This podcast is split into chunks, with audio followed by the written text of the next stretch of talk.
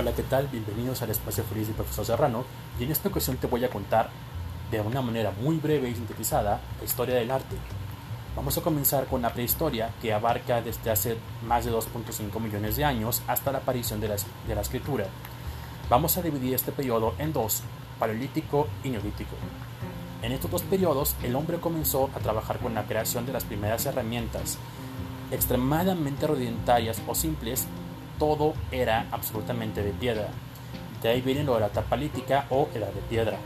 La vida para los humanos en ese momento era sencilla, pero extremadamente difícil y hostil. Los hombres se dedicaban a cazar y las mujeres al cuidado de los hijos y la recolección de frutos. La caza en especial representaba algo crucial para su supervivencia.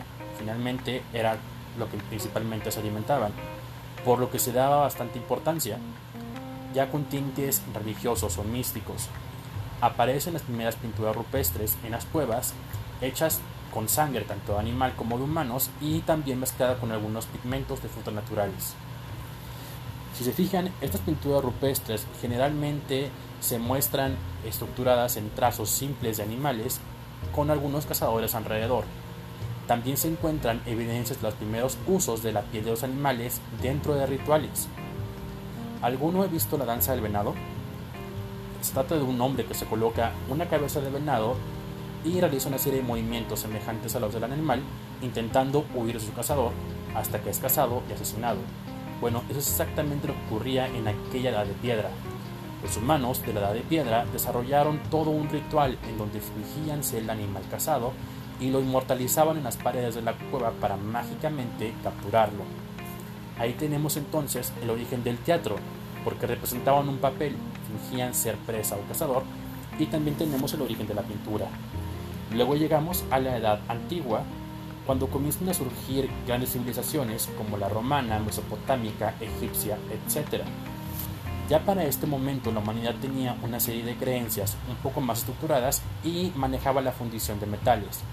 Sin embargo, el arte continúa al servicio de las creencias religiosas. Aparece en la arquitectura con la construcción de grandes templos para los dioses, así como monumentos gigantescos y sobresalientes para representar a sus deidades.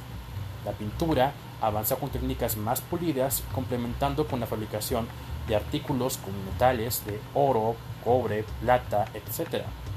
Pero ahora sí, vámonos más años adelante y llegamos a la Edad Media, cuando ya habían surgido el cristianismo y había fundado ya también su iglesia, que mantuvo el control absoluto en toda Europa durante muchísimos años. Como la iglesia cristiana era la figura gobernante en aquel momento, aún por encima de algunos reyes, era obvio pensar que el arte también estaba al servicio de ellos. Surge entonces una nueva categoría dentro del arte, que es el arte sacro. Esculturas, pinturas, vitrales, todo en servicio a pasajes bíblicos o representación de figuras importantes dentro del cristianismo. En cuanto a la arquitectura, destaca el surgimiento del estilo gótico, donde la geometría de los edificios, por lo general iglesias, era muy triangular, muy altas y adornadas por gárgolas que también servían para dirigir el agua de las lluvias y estas no se acumularan en sus vórtices tan pronunciados también como finalidad de dar una ilusión a la gente de que la iglesia estaba de un lugar seguro y que las gárgolas les protegerían del mal. Durante la Edad Media también surgió una pequeña separación del arte y la religión, con la aparición de la corriente del romanticismo, originalmente a través de poemas y sonetos, giraban en torno a temas más mundanos como el amor o las aventuras, y por lo general eran entonados para cortejar alguna damisela, Tiempo después llegamos a la Edad Moderna, donde aparece el estilo barroco en cuanto a la arquitectura. Destaca el uso del oro dentro de las iglesias y la sobresaturación de los adornos y espacios en ellas. También en esta edad surge el Renacimiento, donde comienza una diversificación del arte cada vez más separada de la religión. A partir de aquí tenemos avances en cuanto a la pintura con diferentes técnicas mismas que van a ser perfeccionadas en la edad contemporánea.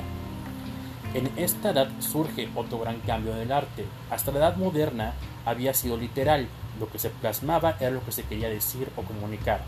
Pero desde la edad contemporánea en adelante, el arte ya no siempre era literal, sino que a veces también podía ser interpretativo, es decir, cada quien ve e interpreta algo diferente frente a un cuadro, una escena, una canción, etc. Durante la edad contemporánea surgen distintos estilos de pintura como el impresionismo, cubismo, abstractismo, etc., que más adelante veremos a detalle. Finalmente llegamos a la época actual, donde tenemos la aparición del arte digital, el arte urbano y el postmodernismo, que en particular pienso que es una corriente artística que está matando al arte puesto que para el postmodernismo el arte no solo no es interpretativo ni tampoco literal, sino que tampoco es obligatorio que tenga un significado alguno.